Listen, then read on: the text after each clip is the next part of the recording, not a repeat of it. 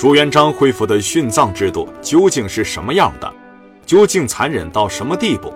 在弄清楚这个之前，我们得先知道殉葬制度是什么。所谓殉葬制度，说白了就是用活人给死人殉葬。它有两种方式，一种是强迫自尽，或者被杀后陪葬，这好歹给了个痛快。第二种呢，就比较残忍了，把殉葬的人呢用来活埋。可朱元璋啊，更加残忍。竟然给活人身体灌水银，这究竟是怎么一回事呢？我们接着往下看，殉葬制度啊，是奴隶社会时期一种非常残酷的制度。秦朝时期达到鼎盛，到西汉时期已经逐渐退出历史舞台。但就是这种活人殉葬的制度，却在一千多年后的明朝得以重见天日。公元一三九八年，中年丧妻、老年丧子的朱元璋，也终于是坚持不住。他的人生也即将走到尽头，在弥留之际，他把孙子朱允文叫到病榻前，交代着自己的身后事。爷爷这一生战功卓著，从一个平民百姓到登上帝位，经历了太多坎坷。如今咱就要去见你奶奶了，但是咱这心里呀，还是不甘心呐。咱放心不下后宫里头那些女人，孙儿，咱死之后，你就让那些没有子嗣的嫔妃们。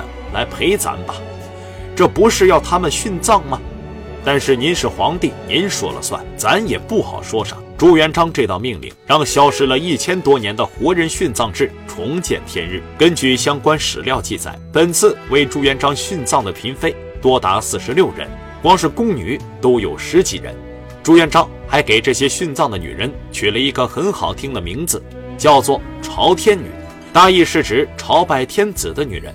由此可见，朱元璋的控制欲是有多强，他的内心又有多残忍，死了都还要残害这些女人们。朱元璋这种惨无人道的做法，要是放到现在，指不定要吃多少粒子弹了。其实这还不是最残忍的，更加残忍的还在后面，甚至可以说是令人发指的地步。根据相关史料记载，朱元璋下葬之前。侍卫们便把所有要被朱元璋殉葬的女人们全部赶到一间小房子里，从房梁上悬下几根白绫。话说到这儿，想必大家都已经心知肚明了。没错，就是让他们上吊自尽。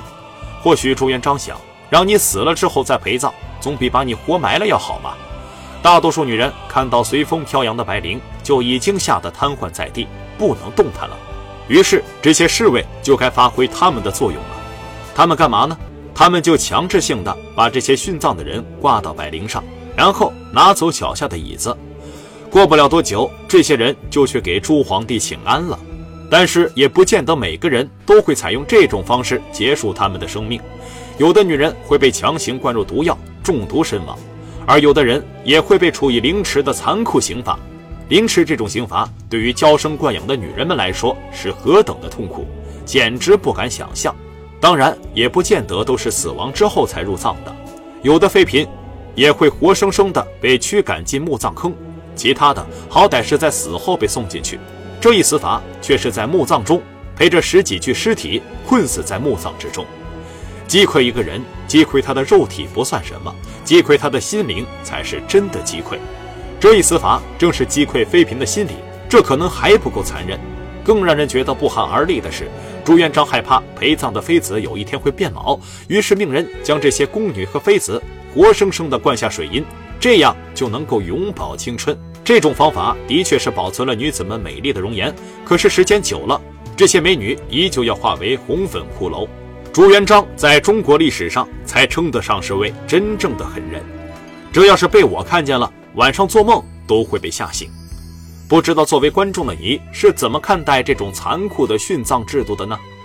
自从朱元璋重新启用殉葬制度后，他的后代子孙们也纷纷效仿。老爹都在带头做了，咱也要跟紧步伐才对呀！明成祖朱棣坐上皇位后，也是跟随老爸朱元璋的脚步，死后将没有子嗣的嫔妃用来殉葬。朱棣死后，殉葬嫔妃共有三十多人，其中还有从朝鲜来的韩丽妃。崔惠妃被迫殉葬，明仁宗朱高炽也不例外。不过为他殉葬的人仅有五人，也算得上是给后世子孙积了点德。除此，明宣宗朱瞻基明代宗朱祁钰也都有用人殉葬的例子，直至到了明英宗朱祁镇这里，才彻底废除了殉葬制度。后世对他的评价虽然褒贬不一，但是就冲他废除了残酷的殉葬制度这一块，也是值得后人称赞的。起码那些被皇帝临幸过的女人们，不用再受此折磨，遭此刑罚了吧？话又说回来了，朱元璋为何要如此残害与自己同床共枕的女人们呢？要弄清楚这个问题，我们得来了解一下朱元璋对女人的态度。或许有人又要问了，他朱元璋不是对马皇后挺好吗？这马皇后毕竟是和他同甘共苦、共患难的结发妻子嘛。再说了，就凭马皇后一个人就能代表后宫三千佳丽吗？据史料记载，亳州胡家有女守寡，太祖欲纳之，其母不从。后闻随军在淮安，不曾示人。太祖遣人以书答平章赵君用，请求之。君用以胡氏同其母送之，太祖纳之，立为胡妃。这不明摆着强抢民女吗？不，人家还是寡妇，算不得民女。不仅如此，朱元璋又将底层文化中见识女性的倾向发展到极致。朱元璋特别看不起歌女娼妓之流，命令他们平时必须穿着标志身份的黑色衣饰。有一次，朱元璋在和太子老师傅有德共进晚餐的时候，傅有德让叶国珍陪同。叶国珍为了助兴，还带了十几名歌妓为他们表演。这个叶国珍喝了点酒，酒性大发呀，于是就让这些歌妓都穿上花枝招展的衣服来表演。朱元璋闻之大怒，一发不可收拾。你这不是把咱老朱的话当耳旁风吗？在拘执了叶国珍后，又将无辜的歌妓全部割去鼻尖。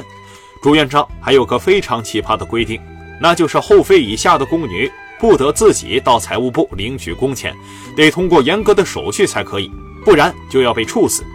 还规定，当宫里的妃子病了，不得将太医请到宫中为其诊断，只能把症状告诉太医，然后开药。